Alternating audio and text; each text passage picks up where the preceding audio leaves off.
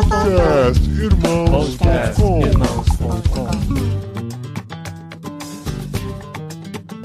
Olá, pessoas! Podcastirmãos.com de número 458 entrando no ar. Eu sou o Paulinho, estou aqui com a esposinha Adriana que tá sentindo na pele o que é o jet lag. Ai, é, é muito verdade, gente. Real, real.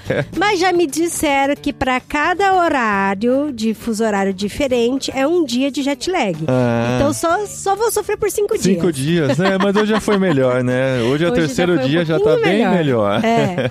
Eu sou a Adriana e eu estou aqui com o André, que no avião dormiu de máscara de olhos. Olha isso. Sim. Eu sou o André e estou aqui com o Daniel, que foi o que mais sofreu no PCR, é mesmo. Isso, é verdade. É verdade, Eu tadinho. Eu sou o Daniel, eu estou aqui com o Paulinho, que mais levou as malas e que mais deixou pesado o avião. Isso é verdade. Gente, olha só, se todo mundo tivesse carregado a quantidade de mala que a gente carregou pra dentro daquele avião. eu- ah, eu mas não foi tanto, vai. A gente conseguiu reduzir bastante. É que tinha, né? A gente vai contar aqui as histórias, porque nós, spoiler do episódio, nós já chegamos na Espanha. Já chegamos na Espanha. É muito engraçado, porque esses últimos meses de preparação, a gente deixava, assim, às vezes, o Spotify ligado em música espanhola, televisão tocando alguns documentários em espanhol. Aí aqui é só abrir a janela. Sim, vocês que já acompanharam todas as nossas histórias, estamos há quase dois anos falando disso, contando como Deus tem falado e trabalhado na nossa vida para essa preparação para a Espanha. Finalmente chegou o dia, chegou a hora, embarcamos no avião no meio de tantas incertezas, mas na certeza de que Deus estaria à frente e deu tudo certo. Nós chegamos na Espanha e esse episódio vai ser para compartilhar com vocês como foi essa viagem, vocês todos que acompanharam. Todo esse nosso processo vai ser um programa um pouco mais íntimo, assim, né? Mais pessoal, contando da nossa experiência pessoal, para vocês ficarem por dentro do que estamos vivendo e semana que vem a gente volta com a programação normal.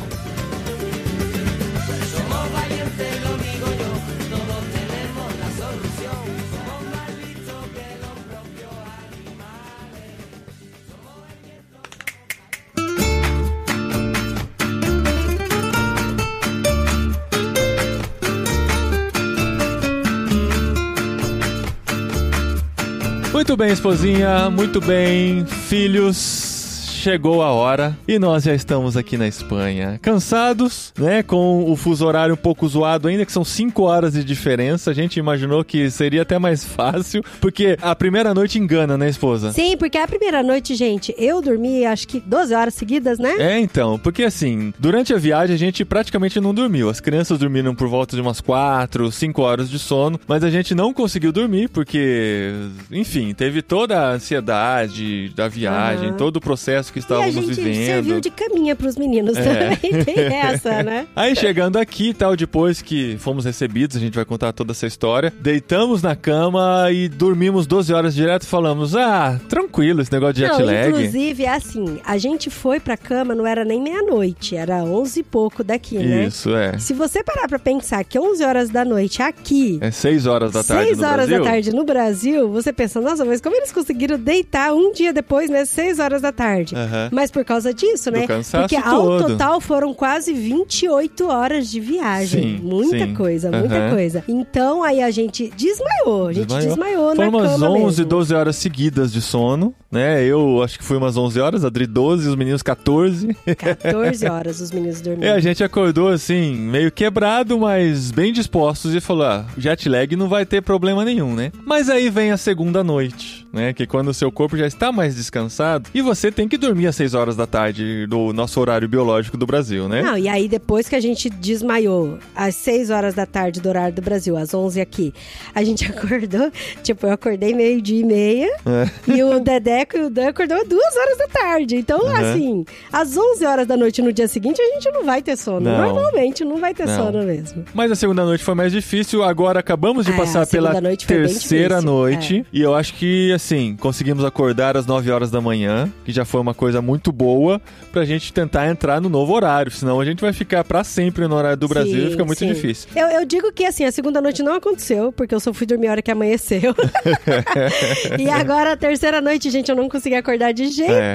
nenhum. Foi o Paulinho e os meninos lá no quarto. Acorda, mamãe, acorda, mamãe. Você não conseguia nem abrir o olho. Nem abriu o olho. Era, eu falava, gente, tá muito cedo. Aí o Paulinho é 10 e meia da manhã. Eu falei, tá muito cedo, 10 Temos e que meia da manhã. levantar, senão a gente não vai entrar no novo horário, principalmente porque, assim, nosso trabalho continua, né? Não é porque a gente veio para outro país que a gente ainda tem que esperar arrumar um novo trabalho, a gente continua fazendo o que já fazia no Brasil. Meio atordoado ainda, aquela sensação de não sei onde estou direito, mas, assim, temos nova vida para seguir. A gente agradece a todos pelas orações, pelo acompanhamento que fizeram. Quem nos seguiu no Instagram sabe boa parte do que a gente viveu nesses dias, mas nós vamos contar um pouquinho aqui pra vocês. Porque a nossa história parou mais ou menos no fim do ano passado, né, Dri? Quando a gente fez aquele episódio com o resumo do ano, que nós sabíamos que estávamos terminando o ano, que Espanha vinha pela frente, mas nós não sabíamos exatamente como seria. A gente foi contando nos recadinhos um pouco dessas histórias, mas a gente vai resumir aqui um pouquinho, né? Porque janeiro começou com aquela sensação: poxa, era pra gente ter viajado em maio de 2020, mas veio a pandemia, não conseguimos viajar. Esperávamos que a pandemia ia passar tão logo fosse possível. Terminou o ano de 2020 sem muitas perspectivas. Começamos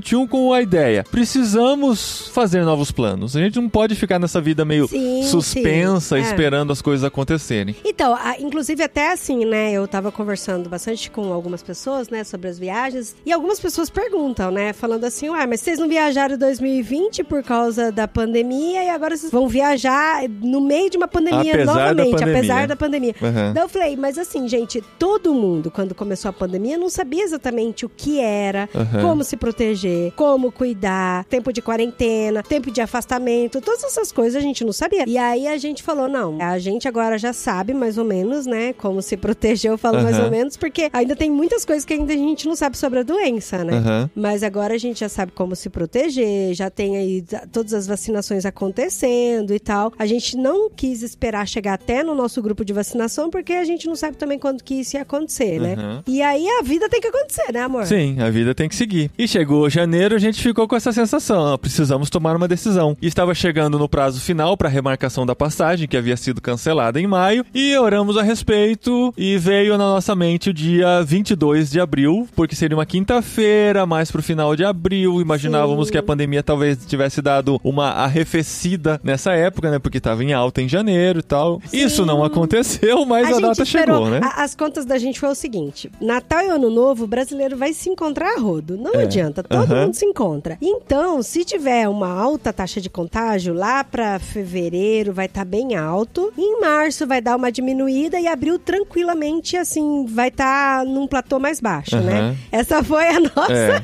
A nossa. Os nossos cálculos É. eram para não ter problemas para sair do Brasil para entrar na Espanha, porque a gente Sim. sabia que nós chegaríamos no meio da pandemia, Sim, de qualquer porque forma. antes, quando a gente tava estudando os cenários, gente, tava muito engraçado. Quando tava alto na Espanha, tava baixo no Brasil. Quando Tava alto no Brasil, tava baixo na Espanha. Isso. Daí a gente tinha que sair meio que quando tivesse equiparado É. dos dois lados, né? Então a gente comprou as passagens para o dia 22 de abril e foi essa coincidência, né, da data que os europeus chegaram no Brasil, né, na Sim. comemoração do descobrimento do Brasil. Nós estaríamos saindo. É pior que os portugueses chegaram no Brasil e a gente chegou no Portugal. É. Isso. Isso mesmo. E depois da compra da passagem, a gente começou a pensar nos planos, né? A gente definiu uma meta, a gente tinha três meses para fazer tudo. Ah, só um parênteses, pro pessoal não achar que a gente é muito leviano também. Quando a gente decidiu comprar as nossas passagens, a gente tava seguindo mesmo estatísticas e gráficos. de- Acompanhando a pandemia no Brasil e na Espanha. E aí a gente conversou com a nossa organização missionária, com a nossa igreja, com a nossa família. Então meio que foi assim um comum acordo e uma conversa muito muito sábia assim que a gente teve com várias pessoas, não foi? Na loucura, a gente não fechou os olhos e enfiou o dedo no calendário, né? É. Foi algo muito muito estudado Sim, mesmo. foi pensado. Só que os meses foram se passando e a pandemia piorando no Brasil, a pandemia piorando na Espanha. Na Espanha até estava estabilizando e tal. O comecinho de abril estava em queda, depois a curva começou a subir porque eles estão chamando de quarta onda. Apesar da vacinação estar acontecendo e segurando um pouquinho essa quarta onda, estava em crescimento. E a gente acompanhando e buscando notícias sobre a possibilidade de entrar. Porque se vocês nos acompanham, sabem que todo esse sonho de fazer missões na Espanha nasceu aconteceu porque lá em 2018 chegou a nossa cidadania italiana. E com a cidadania italiana, pela Espanha fazer parte da União Europeia, nós podíamos entrar na Europa com o nosso passaporte italiano sem problema nenhum. Só que isso passou a ser problema à medida que a pandemia crescia e os casos no Brasil aumentavam. E o Brasil passou a ser mal visto no mundo todo. Então qualquer pessoa que viesse do Brasil, fosse europeu ou não, teria dificuldades para entrar na Europa, Olha, né? isso foi um pouco tenso, assim, principalmente pra mim. Porque, assim, lá em casa a gente divide. Não que a gente divide, né? A gente coopera em várias atividades e tarefas juntas. Mas o Paulinho, ele tava adiantando bastante a questão de trabalho, de podcast e tudo. E aí eu tava lidando com a parte de documentação e, e levantamento de dados e informações. E assim, antes da pandemia, a gente já estava com tudo nas mãos para poder sair tranquilamente do Brasil e chegar na Europa, com todos os passos, todos muito definidos, com todos os documentos certinho e prazos. Eu tracei uma planilha tudo certinho onde a gente ia ter que fazer essa documentação. Com a chegada da pandemia, não só com a chegada da pandemia, mas com o agravamento da pandemia no Brasil, Uhum. assim, ah, eu vou dizer que eu acho que multiplicou a quantidade de documentos que a gente teve que, que Sim. providenciar, sabe? Sim, sim, sim. Porque não só teve a pandemia mundial, né? Que pandemia mundial é pleonasmo, eu sei. Pleonasmo.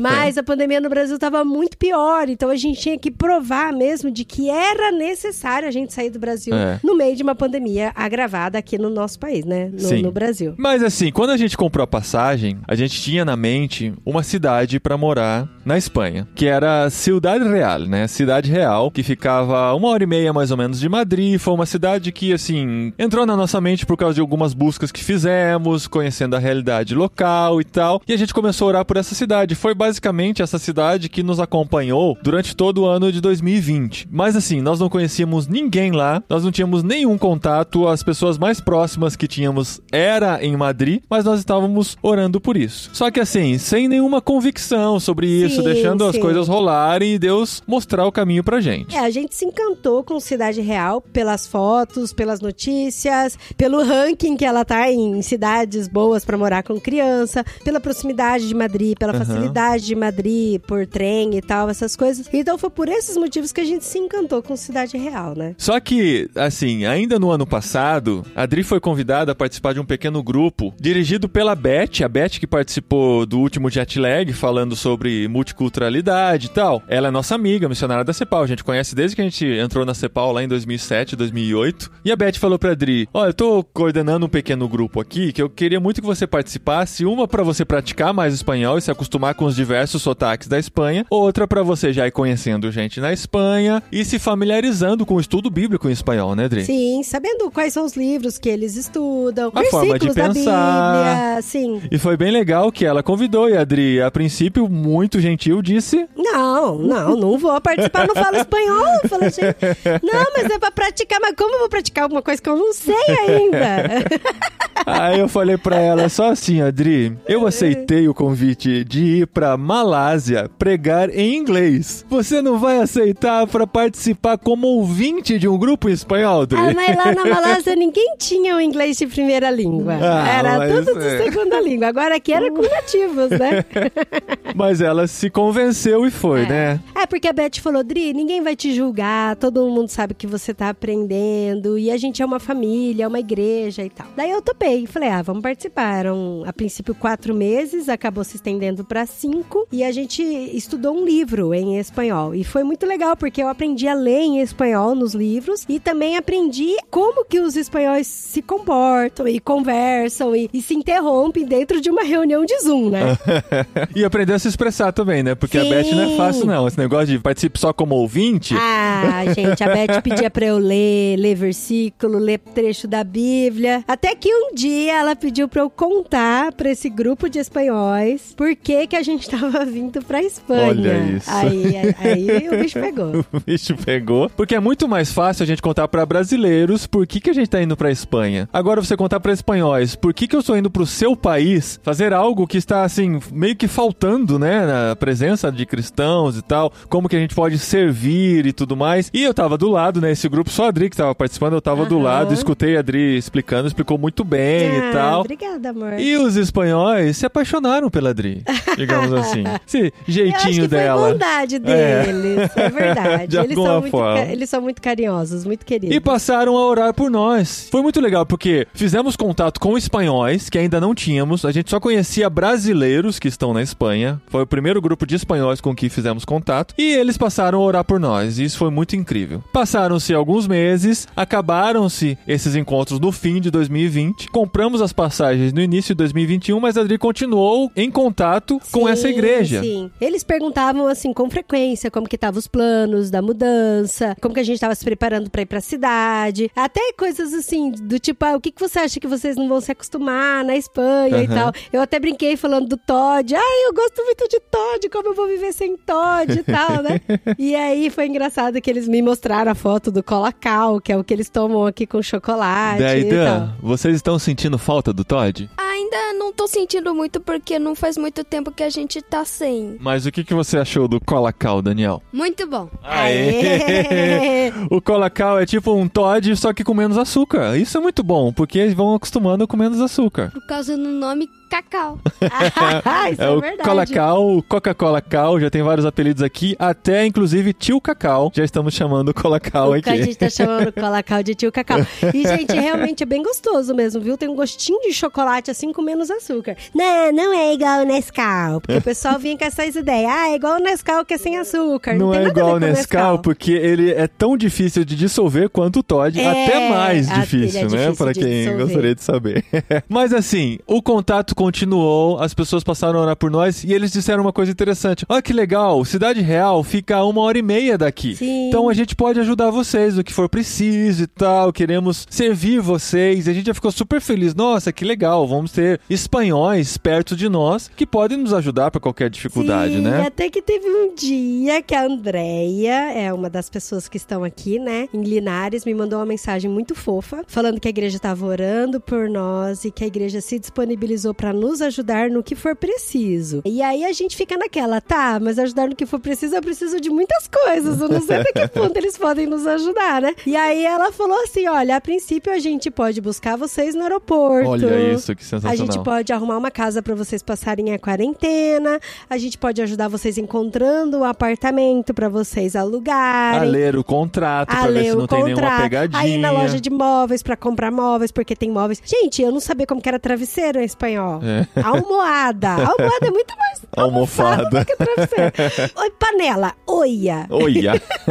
não, e tem vários tipos de oia, né? Como que é? Frigideira? Panela de pressão é oia de pressão. Oia de pressão é mais Essa fácil. é. Frigideira é sartén. Ah, sim. Sartén. sartén. Então não é oia de fritar. Não é oia de fritar, mas bem que podia ser. Então aí ela falou assim pra gente, né? Ela falou assim: olha, o que vocês precisarem, a gente ajuda vocês, porque É. aqui é relativamente perto de Ciudad Real, daí É. a gente pode ir lá E a. Andrea, ela é chilena, né? E cresceu na Bélgica, casou com holandês e tal. E Mora ela sabe o que é Espanha, morar em outros uhum. países, o que é ter ajuda e o que é não ter. Nós temos esse espírito aventureiro, assim. A gente não tava se preocupando muito em ir pra uma cidade que gente não conhecesse ninguém. A gente achava que, assim, a gente daria um jeito. Ia sofrer um pouco, mas daria um jeito de viver numa cidade totalmente diferente. Mas então, a Andrea um dia escreve pra Adri e fala: Eu quero muito conversar com você por vídeo. Quero. Ela falou, ah, pode ser hoje. Veja o melhor horário pra você. Ela respondeu, ah, pode ser agora. É. Aí eu fiquei, ai meu Deus, eu tenho que falar espanhol.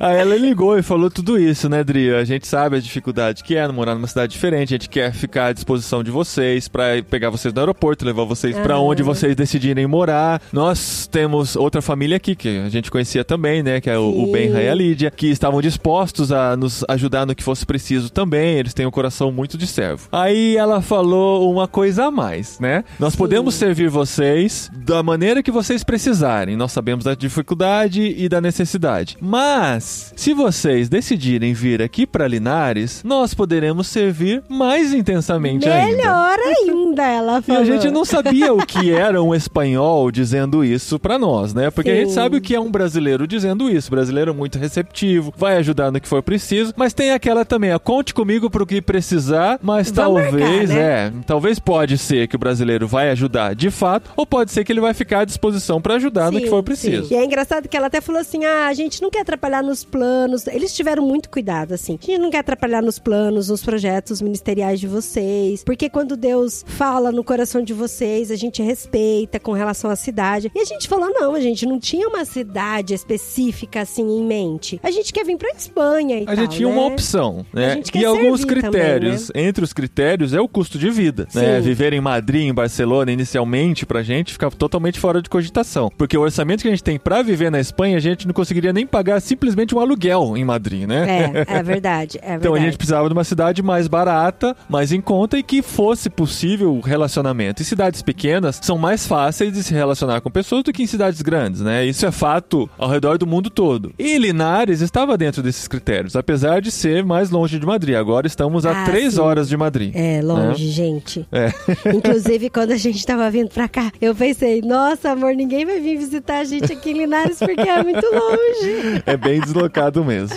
Mas enfim, decidimos por Linares porque eles ofereceram de nos ajudar. E a André deixou bem claro que eles não criavam uma expectativa de que, ah, já que vamos te ajudar, vocês precisam servir a igreja aqui, é uma igreja pequena e tal. Apesar de eles terem no coração esse sonho. Uhum. De alguma forma, nós servimos a igreja. Porque o nosso plano é. E apesar de que a gente nunca foi crente de banco, né, amor? Exato. A gente A gente- ama servir a, A gente não igreja. consegue chegar numa igreja e não servir. E Aham. o nosso projeto missionário envolve servir na igreja local. É claro que não nesse momento inicial, porque nesse momento inicial envolve adaptação à cultura, aprendizado do idioma e tal, mas nós queremos servir na igreja local e nós queremos fazer parte do que Deus está fazendo, já está fazendo na Espanha, né? Uma coisa muito gostosa de saber é que quando a gente chega aqui, Deus não chega junto com a gente, né? Deus já estava Já aqui. estava aqui, é já está muito legal, trabalhando, é já há muito uma legal. igreja aqui, uma igreja pequena, mas Aham. muito animada, que a gente vai contar sobre eles nesse episódio também.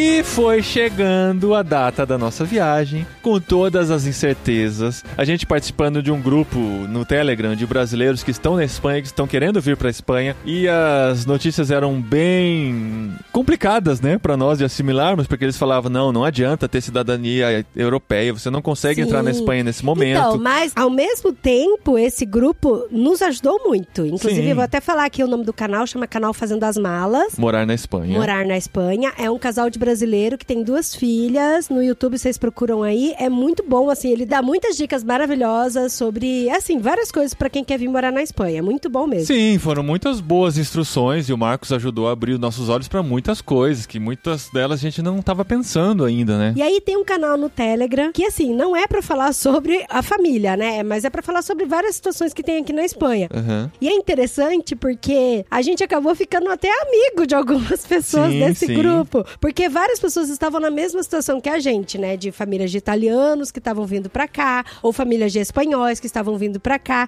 Aí algumas pessoas tiveram as passagens canceladas nas mesmas épocas que a gente, Aham. outras remarcaram pra épocas parecidas e tal. E aí foi muito legal. E algumas dessas pessoas lá no grupo me ajudaram a compor o nosso kit de documentos pra gente provar que a gente poderia entrar aqui na Espanha. E isso foi, assim, de uma ajuda imprescindível. Foi através desse grupo que eu conheci, por exemplo, o Boletim Oficial de Estado, que é o boletim que a Espanha emite sobre como é que tá o deslocamento aqui dentro da Espanha, a entrada de estrangeiro. E aí, entre países da Europa, tem o site da IATA, que eles também Aham. apresentaram nesse grupo. Então foi muito bom, gente. Sim. E a gente pesquisando as notícias que eram desencontradas, né? O consulado espanhol falava uma coisa, a IATA falava outra coisa, o boletim oficial da Espanha falava uma coisa um pouco diferente. Por algumas dessas informações nós podíamos entrar, por outras não, e ficamos Sim. nessa incerteza. Aí a gente tinha notícia de famílias que conseguiram entrar, de famílias que não conseguiram não entrar. conseguiram, exato. E a gente viu nessa viagem como tem gente despreparada, né? A gente Nossa, tentou se gente, preparar tanto,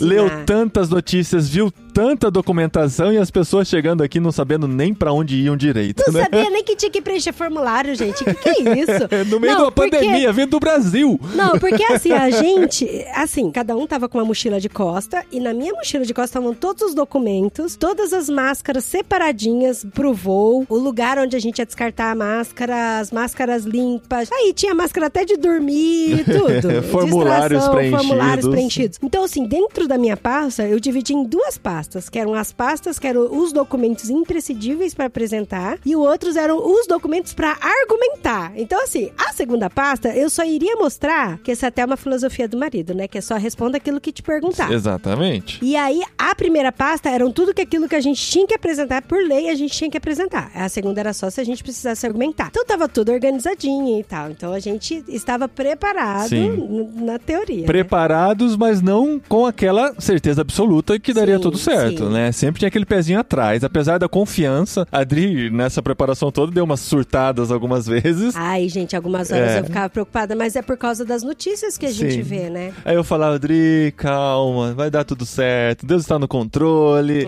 Foram tantos pequenos e grandes milagres em todo esse processo, todos os dias, né? Desde a entrega do nosso apartamento, a gente vai resumir a história para não dar tantos detalhes, mas entregamos nosso apartamento. O proprietário foi muito bondoso com a Foi, gente, não precisamos nem gente. pintar o apartamento na entrega. Muito fofo ele. Que seria a gente. regra básica para isso, né? Negociamos isso, conversamos. Fomos para Piracicaba, passamos os últimos 20 dias despedindo dos meus pais. Foi um tempo muito, muito gostoso. gostoso, As crianças Despedimos de curtiram todas muito. as delícias do Brasil, né, Sim, amor? até do açaí na última noite a gente conseguiu se despedir. Aham. Fomos na casa de um casal de missionários passar a última noite aqui em São Isso. Paulo e foi muito bom porque eles nos ajudaram a finalizar as últimas documentações. Aham. Porque os documentos a gente precisou preencher em inglês e eles também. Eles nos ajudaram. Eles nos que é o ajudaram Steve e a bastante, Ana, né? aham. Nossos amigos que a gente sempre menciona aqui, são nossos Sim, mentores. Sim, foi muito bom. Nossos chefes da UMF também. E foi a última noite, assim, de uma última preparação pro campo. Foi muito gostosa. E a passagem se manteve confirmada, né? A- A primeira que havíamos comprado em maio foi cancelada. Remarcamos pro dia 22 de abril, que depois de um tempo também foi cancelada. Conseguimos remarcar pro mesmo dia, só que mais cedo. E a passagem foi confirmada. E finalmente chegou o dia da nossa viagem. Nós dissemos que tentaríamos resumir a vida em seis malas, mas a gente descobriu que 23 quilos não é muita coisa pra uma mala, né? Porque a própria mala pesa uns 7 quilos. É, então, verdade. assim, um terço do peso da mala é mala e a gente conseguiu concentrar a nossa vida em oito malas de porão, mais três malas de mão e três mochilas. E foi assim que embarcamos no dia 22 de abril de 2021, rumo ao sonho de vivermos na Espanha para cumprirmos aquilo que entendemos o projeto de Deus para nossa vida, Ah, sim, mas a gente não pode esquecer de um detalhe muito importante. que tem a ver com a pandemia. Que tem a ver com a pandemia e tem a ver com essa documentação toda. Mas a gente precisava fazer o PCR, que é o exame de antígenos, né, da Covid-19. E esse exame tinha que dar negativo, só que esse exame ele tinha que valer até 72 horas no momento que a gente entrasse em Portugal. Entrasse na Não, Espanha. entrasse na Espanha. É, mas é curiosamente porque entrado na Espanha eles não pediram. Por isso que eu falei. Pediram? Ah, pediram? Claro que pediram. Eu tive que apresentar, sim. Ah, é verdade. E aí a gente teve que se organizar pra fazer as contas, né? 72 horas é tempo pra caramba, mas São assim. três dias completos, É, né? então, mas eu pensei, não, vamos tentar fazer um dia antes, assim, lá pro final da tarde, porque daí se a gente tiver algum pepino em Portugal, a gente ainda pode ficar mais algumas horas pra pegar o próximo avião, alguma E não, coisa assim. e não perde o exame, E não que o exame é caro exame. pra caramba, né? Sim, é caro e, gente, espetar nariz não é algo muito delicioso. Aham. E Então- aí a gente foi e foi muito legal, porque poucos laboratórios fazem o PCR com resultado tão rápido e entrega em várias línguas, né? Aham. Então aí a gente solicitou que o nosso fosse em português e inglês. E aí nós fizemos em drive-thru no shopping da Moca, muito tranquilo. Só tinha o nosso carro. Sim. Atrás do nosso carro não tinha mais nenhum, né? E Aham. aí só depois que apareceu um outro É carro. que tinham duas filas de carro, né? É, tinha aquele predinho no meio, fila de um lado e fila do outro. Como o nosso tava demorando um pouquinho, aí o carro de trás foi chamado pra ir na outra fila, entendeu? Sim, Por sim. isso que não formou fila atrás de nós, porque Mas o o nosso. pessoal super delicado, super gente boa, Sim, todo sim. mundo tratou a gente super bem. É. A moça explicou assim pra gente, ó, é como se entrasse uma água bem forte no mar, no seu nariz e desse aquele ruinzinho, É. sabe? Aquela queimadinha. Aquela queimadinha. Mas é muito pior. Mas é muito pior, né, Dan? Não Isso é, não é o exame mais confortável da vida. Eu nunca fiz Mas colonoscopia. a boa notícia é que é né? rápido e logo depois não dói mais nada. O nariz fica Exato. perfeitinho É normal. questão de 5 segundos em cada narina, faz aquela coleta, dá aquela afundada lá. No cérebro. Uma raspadinha. Empurra o globo ocular um pouco pra cima, É. depois volta. Mais ou menos isso. E aí, assim, quatro horas depois já saiu o resultado, quando estávamos na casa do Steve e da Ana, que estávamos negativos. Ficamos pensando assim, já pensou, né? Se a gente faz o exame, vai Aí pra a gente casa. tá comendo um bolinho com eles, tomando É. um chá. Aí chegou a notificação assim do SMS, "Ah, seu exame está pronto. Já pensou a gente entra e fala positivo? E estamos lá conversando com nossos amigos que estavam se protegendo muito pra nos receber. Sim, Mas sim. graças a Deus deu tudo certo, deu negativo. Dormimos lá. No dia seguinte, seguimos rumo a Guarulhos, né? Com o carro alugado, que foi muito bom, Foi a outra doblô. benção de Deus. É, um presente que a gente ganhou, aluguel desse carro. Colocamos todas as malas no doblô, entregamos lá na Localiza. E Eles nos levaram no próprio carro, né? pro Não, e, é, aeroporto. e eu, como uma boa mulher que sou, olhei e falei, não cabe. Não cabe. Meu pai também falou: Ih, não vai caber essas malas, não vão caber essas malas aí, não. É, mas ah, mas o, o Marcola, assim, que é um, um grande amigo nosso, o primo, falou: gente, eu carrego tanta coisa em doblô, vocês não têm noção. É. Vai caber sim. Coube. Conseguimos encaixar tudo certinho, assim. A doblô foi feita para as nossas malas, nossas malas foram feitas para doblô e deu tudo certo. Deu tudo certo. Chegamos no aeroporto para embarcar. E aí, assim, tínhamos vários estágios, né? Várias etapas de incertezas para passar, porque assim, se fosse uma situação normal, estávamos tranquilos, europeus entrando na Europa, podíamos sair do Brasil com passaporte brasileiro, chegar na Europa com passaporte europeu, né? A Dri como esposa de europeu, né? A Dri ainda não tem o passaporte vermelhinho, mas em breve terá, se Deus quiser. breve. E será o espanhol ainda, né? E o primeiro crivo seria já no check-in. E ó, uma coisa interessante no check-in, eu sou muito curiosa, né? Então eu gosto de observar as pessoas na fila do check-in. E aí a gente observou pessoas desesperadas, pessoas tranquilas e pessoas falando: "Nossa, mas eu tenho que fazer teste de covid pra embarcar?"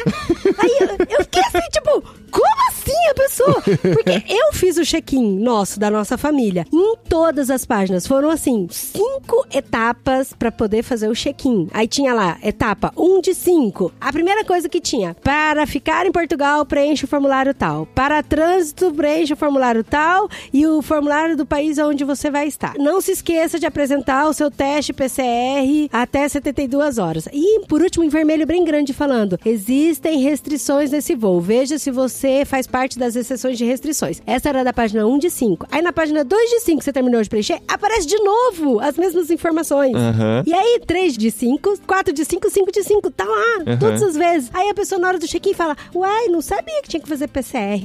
Mas aí logo atrás da gente tem o laboratório lá de espetar o nariz que pode fazer. Uhum. E não tinha fila, então essas É. pessoas deram sorte com E isso. esses também. formulários também, se, se você vai ficar em Portugal, você tem que colocar o endereço e vai ficar em Portugal. Ou você vai ficar no aeroporto. Se você vai ficar na Espanha, o endereço onde você vai cumprir a quarentena na Espanha. Tudo isso. Aham. Aí a pessoa chega na fila assim, tá despachando bagagem. Onde a senhora vai ficar em Portugal? Ah, é na casa de um namorado meu. Eu não sei.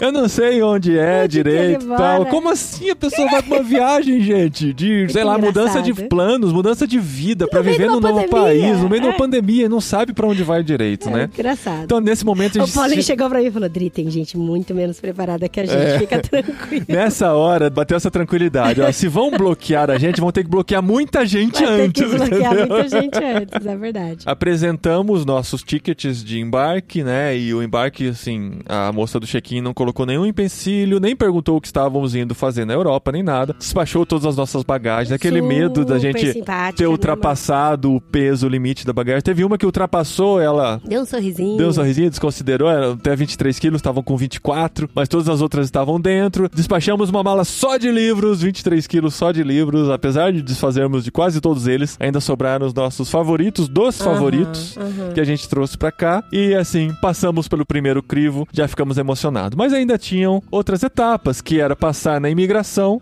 pra saída do Brasil. Saímos com nossos passaportes brasileiros, apresentamos, ninguém fez pergunta Nada, nenhuma. nada, Só dá nada. aquela escaneada, né, pra sair do Brasil e, E tal. boa viagem, Boa viagem. Nessa hora a Adri já estava mesmo. em prantos, né? Ah, mentira. Emocionada. Ah, você ficou emocionada, vai. Porque a- essa hora é uma hora Ai, tensa, assim. que exagero. Ah, tava com os olhos marejados, digamos assim, sim, Eu né? estava feliz pra caramba, porque assim, a gente, igual eu falei, né? O, o Paulinho, ele tava muito imerso no trabalho dele pra poder adiantar e correr tudo. E eu tava só sendo bombardeada por notícias boas e tristes. Ah, notícias Adri, boas e quando tristes. você fala assim que eu tava toda a documentação. imerso no trabalho, parece que eu tava alheio a tudo. eu não, não, tava. não tava alheio, Eu- mas é porque A como eu cada estava- meia hora de é. trabalho eu entrava no site pra ver notícias, Sim, eu sim, entrava é. no grupo pra ver o que estavam Aham. dizendo, dava uma atualizada na passagem Mas pra é ver se estava tava, confirmada. assim, muito, muito. Eu tava muito imersa nisso, assim. Então, tipo, eu entrava todos os dias pra ver a passagem. Eu Pra também. ver se tava cancelado ou não e tal. Então aí parece que aquilo foi assim, ufa, passamos a primeira vez, sabe? A Sim. primeira etapa. E o voo foi muito gostoso, gente. Eu sei que Uhum. foram 10 horas de voo, mas assim, olha, a TAP arrasou, viu? Sim. Esse sim. avião da TAP é maravilhoso. Tem bastante comida. É, comida gostosa, impressionante. comida. Comemos como foi estrogonofe, né, Dedé? Estrogonofe. Nos despedimos do estrogonofe. Dentro Tá do uma avião, delícia, estrogonofe, O- uma o- tela que o Paulinho ficou é. É. apaixonado pela tela. O desconforto, né, é viajar de máscara. Ao todo, nós ficamos praticamente 28 horas, praticamente sem tirar a máscara, tirando só pra comer nesses momentos aí. Então, assim, é desconfortável, não é a coisa mais gostosa do mundo, mas só de termos embarcado e estarmos com essa tranquilidade de ter conseguido passar essa primeira fase foi muito bom. A máscara é desconfortável, mas pra mim é tranquilo, porque, tipo, é desconfortável, mas dá pra aguentar. Não é a coisa do mundo. Então, porque assim, a gente fez vários testes antes da viagem pra saber qual que era a melhor máscara, Aham. né? Então, assim, eu levei vários tipos de máscara, porque toda a área do aeroporto a gente usou aquela PFF2 N95 porque a gente achou que era mais seguro. Dentro do avião, como tava todo mundo negativado pro Covid, a gente usou a máscara descartável normal de tripla camada. Aham. E aí depois, na hora que a gente chegou nos carros, a gente usou a de pano mesmo, que é mais tranquila, mais confortável. Isso. Mas foi, foi, deu pra. O Dan até dormiu de máscara, né? Quase cinco horas seguidas de máscara. É engraçado que ele dormiu com a máscara na boca e a máscara nos olhos. Eu tirei Gente, uma foto coisa mais disso. Foi muito fofo. Foi muito fofo mesmo. E assim, gente, o pessoal fala, ah, deve ser difícil viajar com criança e tal. Ah, Ó, os nossos não com as filhos. nossas crianças, Não, viu? Porque não dão um assim, de trabalho. num centímetro de trabalho, nada, Nada, são super nada cooperativos. É uma delícia de viajar com ele, tudo. muito pelo É, contrário. muito- Além de não dar exato. trabalho, é uma delícia. Eles dão É. tranquilidade pra gente, né? E eles dormindo E bonitinho na gente, que gostoso. no começo da viagem eu viajei com o Paulinho e os dois viajaram atrás. E aí a aeromoça chegou, né, pra oferecer comida. O Paulinho só olhou pra mim e falou: não interfira. Deixa, Deixa os eles dois. conversarem sozinhos. E foi tão E pediram bonitinho. a Pegaram bebida que eles bandeja queriam, de comida, a comida. escolheram a comida direitinho, Sim. né? Daí eu pedi carne, que era estrogonofe, e Coca-Cola. E o Dan pediu o quê? Coca-Cola. E estrogonofe. Isso. Coca-Cola e estrogonofe. E eu fui de Tava pasta. maravilhoso. Eu fui de massa. Tava Só maravilhoso. que eu falei mais. É. Porque o Dan, como a gente já sabe, ele é meio. Ele tem um pouquinho mais de vergonha. É timidez, É na timidez, verdade. mas né? o Dan mas ele fala tá se super bem também. O soltando. Dan fala super bem. Nem sei como eu tô gravando esse podcast.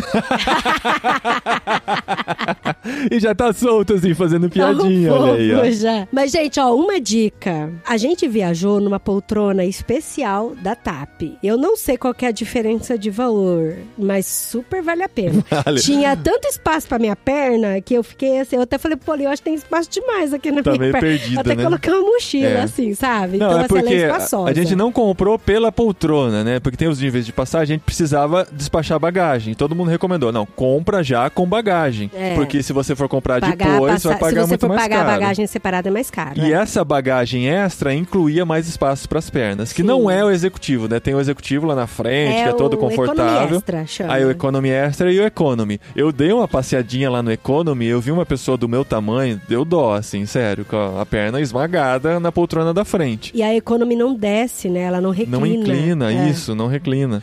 E assim, o voo foi muito tranquilo, Foi muito sem, tranquilo, gente, sem muito. nada. Eu assisti três contra. filmes, um bem ruinzinho e dois que eu gostei pra caramba. E o Paulinho nem sabe quais foram os dois que eu assisti. Claro que eu sei, antes da meia-noite, depois da meia-noite, É. depois do amanhecer lá. É, esses mesmos. Achei que vocês são. Que Ué, eu soubesse. vi passando É. lá. eu- Os que eu assisti só tinham português de Portugal.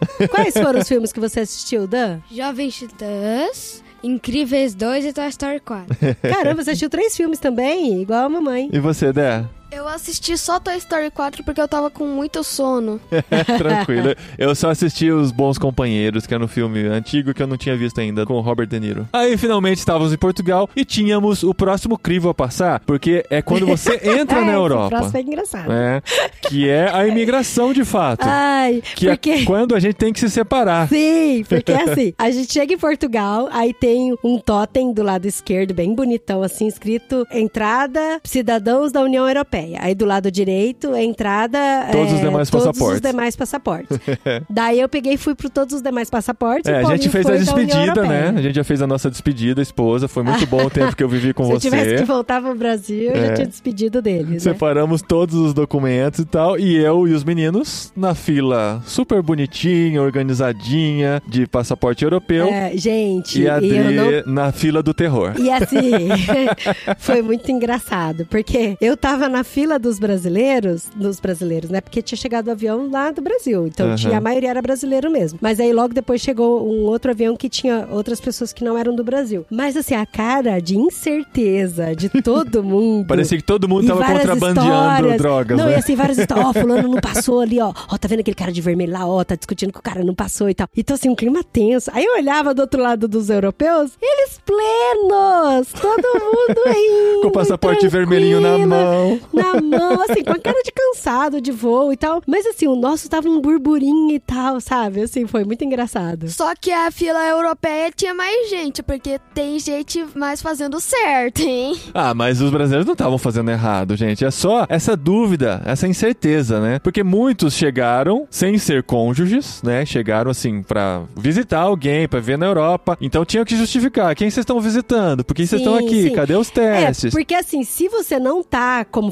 familiar comunitário, igual no meu caso, que tava com uma família da União Europeia, você tem que justificar porque você tá entrando. Ou é por causa de um trabalho, ou é por causa de uma faculdade, de uma escola. estudo, né? Ou é por força maior, que eles falam que é por visita de algum doente, alguma coisa assim, e aí você tem que provar. Aham. Por exemplo, tinha uma pessoa que tava junto comigo na fila, que eu conversei bastante com ela, ela tava indo visitar a filha que tinha acabado de ter neném na Dinamarca. Aham. Então ela tava com o passaporte brasileiro e tal, aí ela imprimiu a certidão de nascimento da criança com a data, o horário, o nome, a certidão de nascimento da filha dela, de que ela realmente tava É, indo mãe, visitar a filha, é. que, que foi mãe e tal. É. Então todas essas Você tem que justificativas. justificar por que, que você tá Sim. entrando na Europa nesse momento de pandemia. É, mas aí nessa fila minha, que não era de cidadãos europeus, eu vi pelo menos cinco pessoas serem rejeitadas e não poderem Imagina o entrar. terror, gente. E assim, cinco pessoas antes de mim, sabe?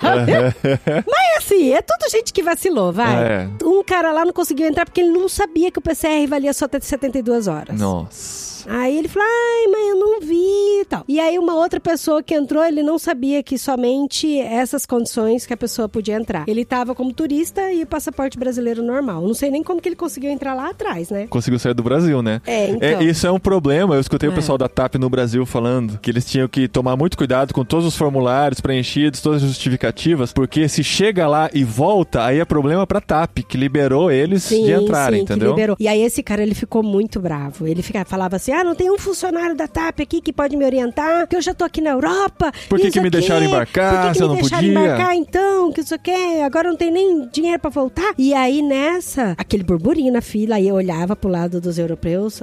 Gente, só tava faltando ter aquela musiquinha.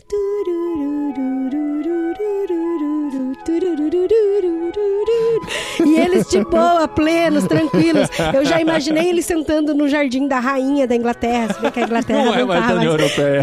Não, E a gente lá, e a gente no.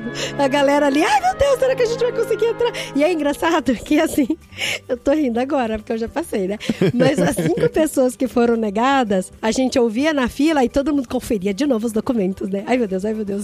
Será que tá tudo aqui? Será que tá Será tudo que aqui? tá tudo aqui? Mas foi muito isso mesmo. Mas aí eu do outro lado, no Jardim Florido, passei com as crianças, mostrei o passaportezinho lá e tal. Ele não faz pergunta nenhuma, só perguntou se eram meus filhos. Pediu pra baixar a Ele máscara, pediu pra, pra, ver mascar- a cara, é, né? pra conferir a foto, estava tudo ok e tal. Escaneou o passaporte, liberou, bem-vindos à Europa. Aham, aham. E eu fiquei lá atrás da cabine esperando a Adri chegar. Poderia ter perguntado também, baixar a máscara pra ver se eu sou parecido com o papai. É, só faltava a barba, né? Se bem que no meu passaporte eu tô de bigode. Eu não Tá sei como bigode, liberaram a minha tá entrada. Mas aí passamos e ficamos esperando a mamãe do outro lado, orando e torcendo pra não dar problema nenhum, né? Não, e eu tava preparada pra argumentar, porque eu tava com as minhas duas pastinhas. A pastinha da documentação necessária e a pastinha pra argumentação. Eu Aham. até brinquei com alguns amigos falando que eu já tava me sentindo advogada já, pesquisando tudo sobre os direitos que eu tinha pra entrar na Europa. Aí eu esperei, né, atrás das cabines, né? Nem sei se podia ficar lá, tava esperando alguém pedir pra sair, mas eu fiquei lá de plantão, né? Se acontecer qualquer coisa, eu me apresento, mostro o passaporte e provo que ela é minha esposa. A Adri se dirigiu pra cabine e eu fiquei lá, e eu e as crianças só olhando assim através do vidro pra ver o que que tava acontecendo. Sim, e aí eu, eu peguei, a hora que foi minha vez, me chamaram, né? Eu fui pra lá, né, pra cabine. Daí o cara falou assim: ah, passaporte, por favor. Aí a hora que eu dei o passaporte brasileiro, ele falou: ah, o que, que você veio fazer na Espanha? Daí O que, eu que você falei, veio fazer na Europa, né? Porque Ah, ele falou. ainda era Portugal. É, o que, que você veio fazer na Europa? Eu falei assim, então eu sou brasileira, trabalho numa organização lá no Brasil e agora eu vim transferida aqui na Europa, junto com o meu esposo. E ele falou, junto com o seu esposo, e onde tá seu esposo? Aí eu falei, meu esposo é europeu e ele já passou pela fila da União Europeia. Aí ele falou, cadê seu esposo? Aí ainda eu peguei... bem que eu estava de plantão lá atrás. Aí eu ó. peguei e apontei. E, gente, ele virou pra ver o Paulinho. Eu acenei com a conferir. mão, né? eu vi que ele Aí virou ele pra falou, trás. que nacionalidade tem seu esposo? Eu falei, ele é italiano. Aí esse moço, gente, ele mudou a cara do policial mal pro policial bom. Deu um sorrisinho tão gostoso assim pra mim. Falou, ah, italiano, ah, que bom, pode entrar. Carimbou meu passaporte. Feliz da Europa. vida, bem-vindo à Europa. Aí eu já atravessei e fui. E é engraçado porque, assim, ele não pediu pro meu marido mostrar o passaporte dele pra ele. Ele confiou que o Paulinho tinha cara de italiano. Porque o, o italiano não mentiria. É.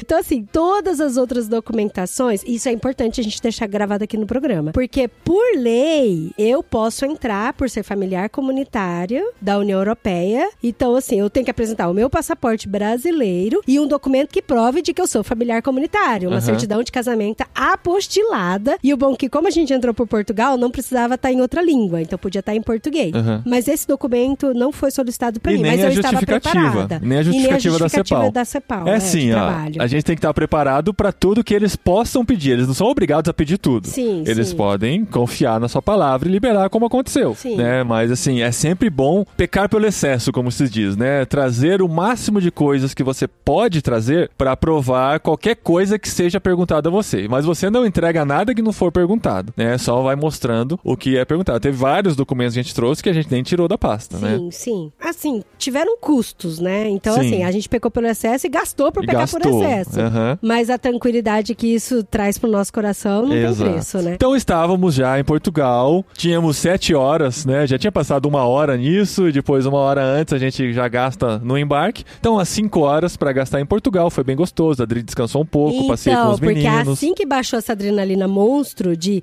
conseguimos entrar na União Europeia, a gente veio um sono. Bateu, né? Mas bateu um sono, mas tão forte. E aí o Paulinho, assim, vislumbrado com Portugal e querendo ver tudo. Daí eu falei, amor, vamos ver, mas eu preciso dormir, preciso dormir, preciso dormir. Falei, vamos achar um cantinho aqui pra eu dormir, né? A Adri dormiu, Montei tipo, uma cabana pra É. mim.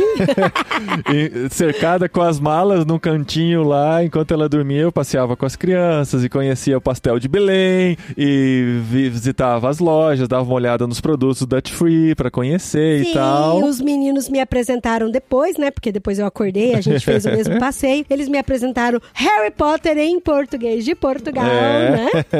A gente encontrou todos os livros. Todos, os livros do Harry Potter. Todos os livros. Mas vamos falar sobre a nossa chegada A aqui. chegada. Porque ainda que foi faltavam especial. dois crivos, né, na nossa chegada, antes de contar de como foi especial. Chegamos, o que seria normal para uma viagem interna, se já tínhamos passado pela imigração, entrando em Portugal, chegando na Espanha era só pegar as malas e desembarcar. Mas existe o fator pandemia. Então, na hora que saímos do avião, eles já pedem o nosso teste PCR. No teste PCR, eles detectam que viemos do Brasil. Ah, vieram do Brasil? É, por essa fila aqui. O avião inteiro É. pode passar reto, mas vocês quatro É. tem que passar por aqui. Porque estávamos vindo de Portugal, Ai, né? gente, Então a pessoa já sinaliza: passageiro É. do Brasil, passageiro do Gente, Brasil. é sério, o brasileiro tem- anda com um chapéu colorido família na do cabeça. Brasil. Aí é. já passa pra outra pessoa que nos faz subir a escada rolante, já passa pra outra pessoa que nos leva pra outro lado, Sim, já gente passa é pra outra pessoa. né? A gente é Porque nós tínhamos que fazer um novo PCR.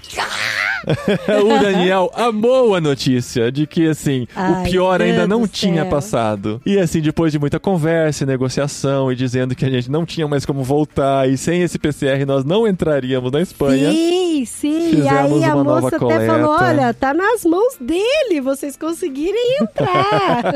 Eu, Adri e o André já tínhamos feito e o Sim. Daniel lá na negociação. Na negociação com a espanhola, Até né? aqui. Negociando em espanhol, né, Dan? Eu que pus o negócio no meu nariz. É. Foi só um lado. Ele negociou tanto que ele conseguiu ele mesmo fazer, a Fazer o coleta em um dele, dos gente. lados e não precisar colocar do outro lado, e sendo que o outro lado fez a coleta na bochecha. Ela foi Gente, muito mas boazinha a e mulher foi sensacional. Olha que anjo. Isso é Sim, verdade. e Um ela- Nandhel. E passamos mais um PCR negativo. Isso foi bom porque, né, apesar do voo todo, chegamos aqui negativo, mas mesmo assim precisamos fazer quarentena. Achávamos que tinha terminado? Não, não tinha terminado. Ai, gente, Chegamos pra pegar as malas e só as nossas malas Nossa. estavam na esteira, como eu coloquei nos meus stories, né? Porque todo esse tempo de exame de Eu PCR falei, Paulinho, será que a gente vai achar nossas malas? Estavam todas um identificadas com fitinhas e tal, e só as nossas. Tinha mais uma lá que não era nossa, que estava no meio, que alguém devia estar preso no PCR também, mas era só uma. E todas as outras da esteira eram nossas. Colocamos todas elas em carrinhos, dividimos em quatro carrinhos, né, Pra ficar mais fácil de levar. Quando estávamos assim, passando pela última porta, aquela a gente vislumbrando assim, desembarque, saída, um cara para na nossa frente. De onde vocês estão vindo? Ah, é verdade. Eu falei, será que eu falo Portugal? Vou ser sincero, né? Tô vindo do Brasil. Do Brasil. Ah, do Brasil? Então vem por aqui. Ah, Aí mandou a tiraram gente da fila de novo. pra fila do bens a declarar, como se estivéssemos possivelmente contrabandeando alguma coisa e todas as nossas malas e bagagens Tudo, e mochilas e filhos tinham todos que passar pelo raio-x pra ver se não tinha nada de suspeito lá dentro. No que chegamos lá, ele viu que estávamos lá, o policial bom, né? Fala assim: "Ah, vocês estão todos da mesma família? São seus filhos? São. Ah, então pode ir direto." Aí a gente foi direto. As nossas crianças mais uma vez abriram portas e não precisamos perder mais esse tempo aí. E nessa hora bateu aquela tranquilidade. Alegria. Não, e é engraçado que o tempo todo eu tava conversando com as famílias que já estavam nos aguardando no estacionamento pra nos pegar, pra trazer pra Linares. E assim que a gente passa pela porta de saída do aeroporto, a internet parou de funcionar. Parou de funcionar. Aí eu falei, ah, Como a não, gente vai gente. combinar O e aero- tal? Gente, quem conhece o Barajas de Madrid, o aeroporto é enorme. E, gente, Eu preciso ver o ranking do aeroporto, de é tamanho o de aeroporto terceiro maior grande. da Europa. É o terceiro maior? É, É. muito grande. Então eu falei, gente, como eu vou encontrar a Andrea? Aham. Porque ela falou que tava no estacionamento e tal, do terminal. Mas eu falei, gente, a gente não vai encontrar. E aí começa a saga de É. tentar encontrar ela, tentar encontrar. Até que eu tive a cara de pau de pedir o telefone emprestado pra alguém. E ligar. E misturar todas as línguas. O cara só falava inglês, não falava mais outra língua. Devia falar a língua nativa dele, né? Mas aí, graças a Deus, deu tudo certo. Eles nos encontraram. Nos encontramos. Eles vieram com um carro que eles alugaram também pra pegar a gente, pra fazer essa viagem. Gente, Acabou o esconde-esconde. acabou o Acabou o esconde-esconde. Eu falei pros meninos, porque a gente é meio que a vida é bela, sabe? Aquele filme, né? Tá tudo dando errado, mas pros meninos é uma diversão. É. E eu falava pra eles, a gente tá brincando de esconde-esconde com eles. É, vamos quem ver quando eles nos encontram. primeiro. Aí começa a segunda fase dos milagres de Deus e das bênçãos na nossa vida. Porque quando eles disseram, podem contar com a gente e nós vamos servi-los da melhor maneira que pudermos, nós não imaginávamos que seria nesse nível. Que começou A melhor nesse das momento. melhores maneiras, É. né? Impressionante. Porque nos pegaram gente. no aeroporto com um carro grande, conseguimos fazer, encaixar tudo, porque agora não eram só Sim, quatro nos pessoas, eram seis, né? um pastel de Linares Um e pastel água. de Linares, assim, maravilhoso. E já viemos nessas três horas conversando, praticando espanhol. Adri as crianças dormiram um pouquinho, mas foi gostoso que a gente se conheceu melhor, porque eles não conheciam muito a gente. Eles estavam nos servindo sem mal nos conhecer. Mal nos isso é conhecer, muito isso é louco. verdade. Deslocaram três horas pra Madrid, nos trouxeram pra cá. E no que chegamos aqui, gente, vocês não têm ideia da recepção. Ó, eu já fui muito bem recebido em muitas casas. É sempre muito gostoso ser recebido na casa dos amigos. Mas assim, eles nem nos conhecem, como eu disse, e nos receberam como amigos, como pessoas praticamente da mesma família. Sim, verdade. Porque nós estamos aqui numa casa que foi cedida pra gente, não é uma casa que estava lá parada e assim eles conseguiram pra nos emprestar. É uma pessoa que mora aqui, o seu Francisco. Ele mora aqui nessa casa, ele liberou a casa dele com tudo. Tem até academia na casa dele. Verdade. Tem internet de alta velocidade, tem televisão com Netflix e Prime, comida na geladeira. Eles abasteceram tudo Sim, pra gente. abasteceram sabe? e Foi deixaram uma É. cesta de comidas de coisas que eles nem imaginavam o quanto a gente ama essas coisas. Que tem Ramon, tem Tem chouriço. tem Nutella para as crianças, tem pães maravilhosos. E fomos recebidos dessa maneira impressionante. Ensinaram ensinaram a gente a usar todas as máquinas que tem aqui, de lavar roupa, de O fogão o testar forno, agora, o fogão É. e tudo isso. e no dia seguinte ainda perguntaram: estão sentindo falta de alguma coisa? Porque vamos passar no mercado e podemos levar pra vocês, gente. Ai, gente, tá tudo tão perfeito que a gente não sentiu falta de É, nada, né? a gente tá amor? sendo muito mimado mesmo. E isso, assim, Ai, é bênção de Deus na nossa vida. gente. Comida congelada. E. Não, prontinha e a pra só tortinha de descongelar. batata também. Tortinha de batata gente, quentinha pessoal pra gente de jantar quando chegasse. Então, assim, eles apresentaram, fizeram essa recepção maravilhosa, já nos deixaram em seguida pra gente poder se ambientar e descansar e tomar banho e comer. E assim, foram dois dias até agora. Estamos no terceiro dia de muita paz, de Uhum. muita adaptação. E a gente tá gravando esse episódio aqui pra contar, pra servir de testemunho como Deus está cuidando da gente. E vocês têm acompanhado essas histórias, né? Desde quando surgiu o sonho lá em 2019, tudo que a gente passou nesse tempo. Finalmente, assim, ainda nem caiu a ficha direito, né? A gente ainda não se deu conta exatamente do que estamos Do que tá vivendo, porque é verdade. essa sensação de pisando na lua ainda está presente, né? Daqui a pouco vem os choques de realidade, a gente sabe, mas assim, esses anjos que Deus colocou na nossa vida para nos servirem, para nos ajudarem, para oferecerem o que eles têm, né? O que eles vivem para nós e ao mesmo tempo estão procurando um apartamento para nós, É, isso é para verdade. nós podermos alugar Aham. daqui para frente. Porque a gente tá de quarentena, né? É. A gente tem que ficar 10 dias aqui no apartamento. E o mais incrível é que. Assim, eles estão procurando um apartamento como se fosse pra eles. Eles não estão procurando qualquer apartamento. Tanto que no sábado eles foram visitar um apartamento que eles não gostaram. E eles nem Ah, mandaram nem fotos pra foto nós. que a gente não gostou. E o seu Francisco, é que está encabeçando essa busca, Aham. ele tem todos os motivos do mundo pra encontrar logo o apartamento rápido, e ele né? voltar pra casa dele. e mesmo assim, ele julgou não ser um apartamento bom pra nós e ele continua procurando. Então, gente, é assim, a gente não consegue expressar em espanhol pra eles ainda o tanto É, é quanto verdade. Eles estão sendo anjos de Deus na nossa vida e quanto estão sendo bênçãos, mas estamos muito gratos, né, Dé e Dan? Estamos curtindo muito esse tempo aqui. Temos certeza que, assim, como Deus cuidou até a viagem, como Ele cuidou durante a viagem, como Ele está cuidando nesses primeiros dias, temos certeza de que Ele vai continuar cuidando e nós vamos continuar sendo instrumentos nas mãos dele e queremos continuar sendo isso aqui como família, servindo a Ele da maneira que Ele quer que nós sirvamos, né? Seja na igreja, seja no ambiente em que estivermos, seja na praça, conhecendo gente, gente quer ser instrumentos de Sim. Deus. E agora tem uma grande etapa aí pela frente que é a gente se tornar residente aqui, né? É. Então tem toda uma documentação, uma série de processos que a gente tem que passar. Até entrevistas. Entrevistas, tudo, além de achar o apartamento, É. fazer toda a parte de regularização, né? Da gente É. se tornar residente aqui. A luta então continua. ainda tem, assim, um passo aí grande pela Sim, frente. mas já passamos Sim, um grande sim. também de chegar aqui e temos certeza que os milagres diários vão continuar na nossa vida. É, e eu gostaria de agradecer porque muitas pessoas nos acompanharam. Sim. Muitas e muitas pessoas oraram, muitas pessoas nos ajudaram. E a gente recebeu muitas mensagens e assim tem sido muito gostoso, né? Temos dado os nossos updates nos nossos perfis do Instagram. Do Instagram, A gente tem colocado mais sim. coisa do que normal lá, né? Contando até algumas coisas do nosso dia a dia aqui. Então é legal. Segue lá Paulinho De Gaspari e Dri De Gaspari, dois perfis diferentes, tá? No Instagram. Também estamos contando coisas no Olá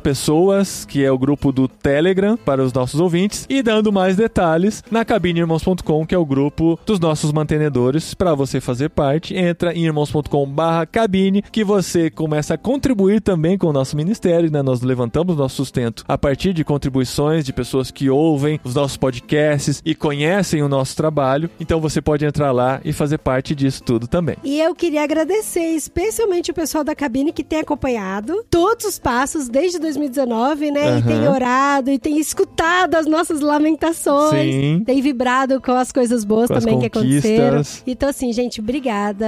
Um abraço especial e um chamego muito especial pra você. Obrigado, Dé e Dan, por serem esses filhos maravilhosos que vocês são, por serem companheiros fantásticos de viagem. É sempre muito gostoso viver essas aventuras com vocês. Eu tenho certeza que vocês vão ter muitas experiências pra contar aqui da Espanha também. É, e sejam bonzinhos com a mamãe na hora de ensinar espanhol pra mamãe? Nada de Porque ficar corrigindo publicamente. É, porque a gente, a gente, hoje a gente fala espanhol melhor que eles. Mas daqui a pouquinho eles vão falar espanhol melhor que a gente. Aí vai começar aquele negócio. Ai, mãe, que vergonha. Você tá errando isso Falando ainda. assim. Não, mas eles não são assim, eles são muito fofinhos. E como é que tá pra vocês esses primeiros dias aqui? Eu tô com uma sensação estranha do jet lag de tipo, parece que é 6 horas da tarde, porque escurece às 9 da noite, né? E daí dá uma sensação estranha. Porque, tipo, no Brasil e na Espanha parece que tá escurecendo igual. É, mas os horários são bem diferentes, né? O Dandan gostou foi a da academia, né, Dan? Sim. O que, que você mais gostou de comer até agora aqui na Espanha, Dan? Ramon. Ramon. Ah, esse Ramon, mundo unanimidade. gostou, A gente né? tá segurando. Ontem a gente nem comeu pra gente poder Pra maneirar um pouquinho, né? Pra não- pra guardar um pouco. E você, Dé? Eu gostei mais do chouriço. Ah, o chouriço. é muito- Uma coisa a gente tem certeza que a gente não vai sofrer com a cozinha comida. espanhola. Tem um suco de maçã cor de uva.